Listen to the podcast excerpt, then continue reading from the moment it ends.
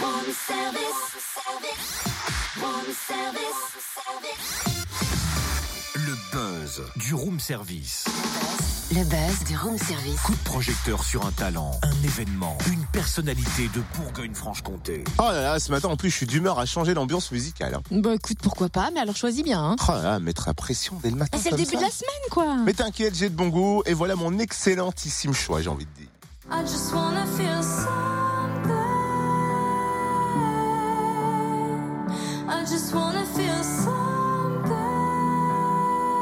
Alors Hmm, très bon choix, très agréable pour démarrer la semaine en douceur, c'est pas mal. Et, et, et, raccord avec le buzz, Marina Kaye sera en concert à la Vapeur à Dijon le 10 avril et d'ici là, la Vapeur, scène de musique actuelle, va réouvrir ses portes après 18 mois de travaux.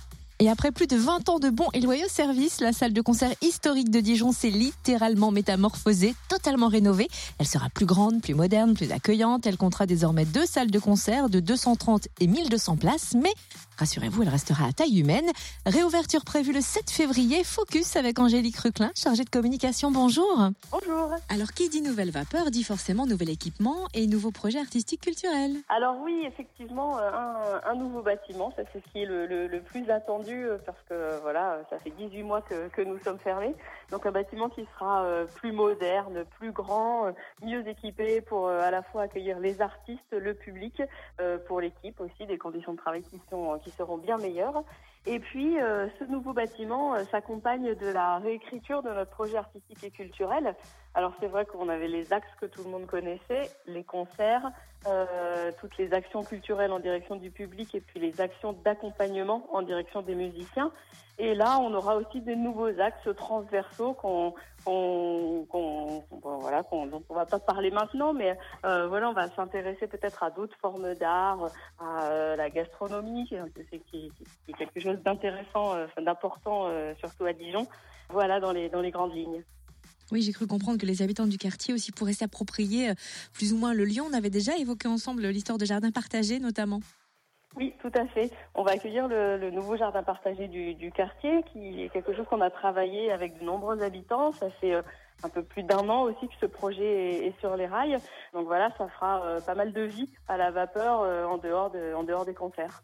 Alors pour le grand public, soirée d'ouverture le mercredi 7 février. La programmation, on la connaîtra un petit peu plus tard, j'ai cru comprendre, mais il y a aussi pas mal de temps fort qui arrive déjà dans la foulée. Par exemple, du 8 au 11 février, le festival générique. Alors voilà, c'est la 11e édition. Être une grosse ouverture parce qu'effectivement, il y aura donc cette soirée suivie de ce temps fort euh, qui, est notre, qui est notre festival. Et puis un peu plus tard, on fera un autre grand week-end de, de festivités. Euh, journée porte ouverte, visite du lieu, atelier, enfin voilà, du, du 2 au 4 mars. Un grand week-end où, euh, où tout le monde pourra s'approprier le nouveau lieu, euh, des enfants euh, aux, aux adultes, aux musiciens, euh, etc. Et puis on va peut-être pouvoir annoncer aussi quelques dates parce que pour 2018, on a vu pas mal euh, de grands noms IBI, Camille, les Fatal Picard, Marina Kay, Brigitte, Oli. Alors, de qui on parle? Ah, de qui on parle? Je sais pas. Le choix est Il y a tellement de choses à dire.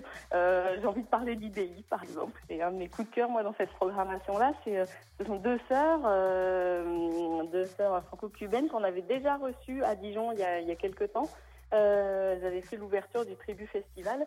Euh, elles reviennent avec un, un nouvel album là qui s'appelle H et, euh, et c'est toujours très soul, très très très beau. Mais elles ont bossé, enfin elles ont collaboré sur un clip de Beyoncé, je crois aussi, hein, IBI. Elles ont collaboré avec des tas de des tas de grands noms, ouais. Et puis elles enregistrent, voilà, avec un producteur qui a enregistré les disques d'Adèle notamment. Enfin, voilà, elles, elles ont su très bien s'entourer et ça marche fort pour elles. On a hâte de, de découvrir à nouveau ça sur scène. Alors ça, c'est le 13 mars, mais il y aura aussi Marina Kaye le 10 avril, Brigitte le 16 mai ou encore Ulysses le 19 mai. Vous pouvez retrouver le programme complet sur le site de La Vapeur, qui lui aussi a changé d'ailleurs, nouveau site. Oui, tout à fait, c'est vrai. On a donc on a profité de, de toutes ces nouveautés pour euh, refaire aussi une, une nouvelle identité visuelle, donc un nouveau logo, nouveau site. Des outils euh, bah, comme le seront le bâtiment, euh, plus moderne, plus élégant, euh, et puis euh, plus en phase avec le projet euh, qu'on veut défendre aujourd'hui. Eh ben vivement 2018 du coup. Hein. Merci Angélique Ruclin, chargée de communication à la Vapeur à Dijon. Et donc empressez-vous de visiter ce nouveau site internet, le www.lavapeur.com.